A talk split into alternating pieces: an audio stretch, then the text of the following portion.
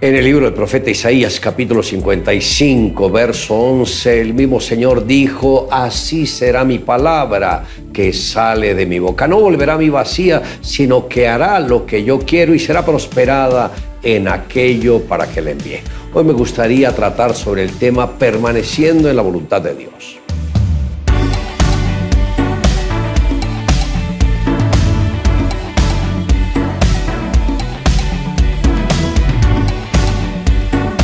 Todo lo que existe en el universo obedece a la voluntad de Dios. Cuando el Señor da la lluvia, la misión de esta es regar la tierra y sabemos que esta no se niega argumentando que está deprimida o resfriada o que ese día no tiene deseo de trabajar, simplemente obedece la voz de Dios. Si no lo hiciera, no tendríamos alimento y sería un caos a nivel mundial. Así como la lluvia cumple su misión, el creyente tiene en su propia boca las lluvias de bendición para aquellos que están perdidos en sus propios delitos y pecados. La lluvia llena la tierra y el creyente debe ser un canal de bendición donde quiera que se encuentre. Sabemos que no podemos ir más lejos de lo que nuestra fe nos permita.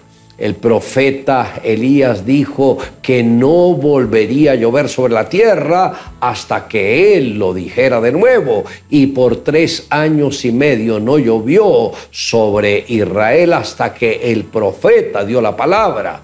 Con esto podemos entender que si no hay lluvia, hay sequía. Y si no hay metas en nuestras propias actividades cotidianas, tampoco vamos a tener influencia en las personas. No habrá salvación para ellas. Y por lo tanto es importante que con el temor de Dios estemos dispuestos a trabajar para poder presentarnos ante el Señor con un gran número de discípulos que entregaron sus corazones a Él. También es importante que fije metas claras y específicas de cuántas personas usted quiere ganar. Y esto le ayudaría a ubicarse en el propósito divino que Él estableció para cada uno de sus hijos.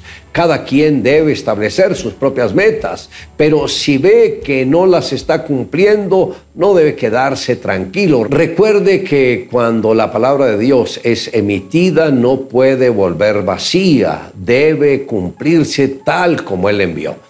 La voluntad de Dios es que ninguno perezca, sino que todos procedan al arrepentimiento.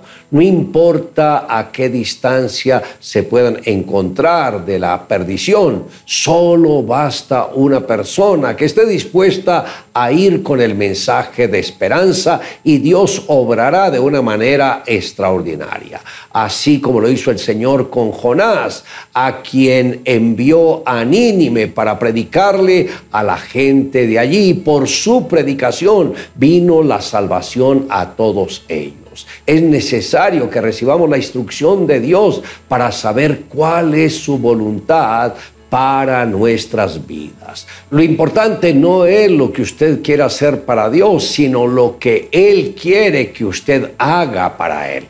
Muchas personas trabajan en la obra de Dios, mas no en el propósito de Él. Es por eso que usted debe tener la sensibilidad para saber cuál es la voluntad de Dios para su vida.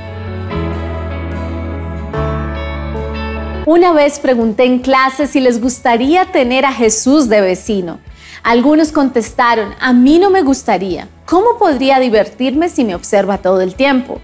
Otro respondió, yo me sentiría culpable cada vez que encendiera la televisión o peleé a alguien. La mayoría de los alumnos estuvieron de acuerdo. Muchos viven lo mismo que estos jóvenes. Saben que viven aceptando escenas incorrectas en sus vidas y no han organizado ni limpiado sus vidas o casas para tener una relación más estrecha con Jesús. Por alguna razón piensan que una persona tiene que ser casi perfecta para sentirse cómoda en presencia de Jesús. Pero ¿es esa la manera en que la gente se sentía con Jesús cuando él vivía en la tierra? Muchos de los seguidores más cercanos de Jesús pertenecían a la clase de personas que no tenían una buena relación con su familia, vecinos y amigos. Tenían cuentas pendientes, pero les encantaba estar con Jesús. Un hombre estaba tan controlado por Satanás que tenía asustado a todo su pueblo.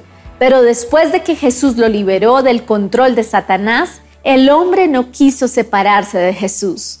En lugar de sentirse culpable en presencia de Jesús, se sentía satisfecho y seguro. Yo los amo a ustedes como el Padre me ama a mí. Permanezcan pues en el amor que les tengo. Juan 15:9. Te invito a preparar tu casa, tu corazón, para recibir la visita más importante que puedes tener a Jesús. No sientas temor, siente orgullo de recibirlo.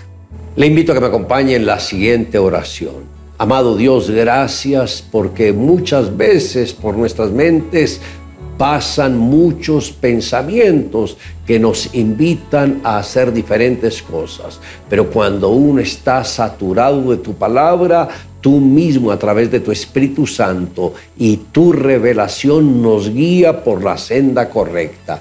Gracias por guardarnos, por protegernos y porque nunca nos dejas salir de tu voluntad. Te amamos Dios en Cristo Jesús. Amén. Declare juntamente conmigo, así será mi palabra que sale de mi boca. No volverá mi vacía, sino que hará lo que yo quiero y será prosperada en aquello para que la envíe.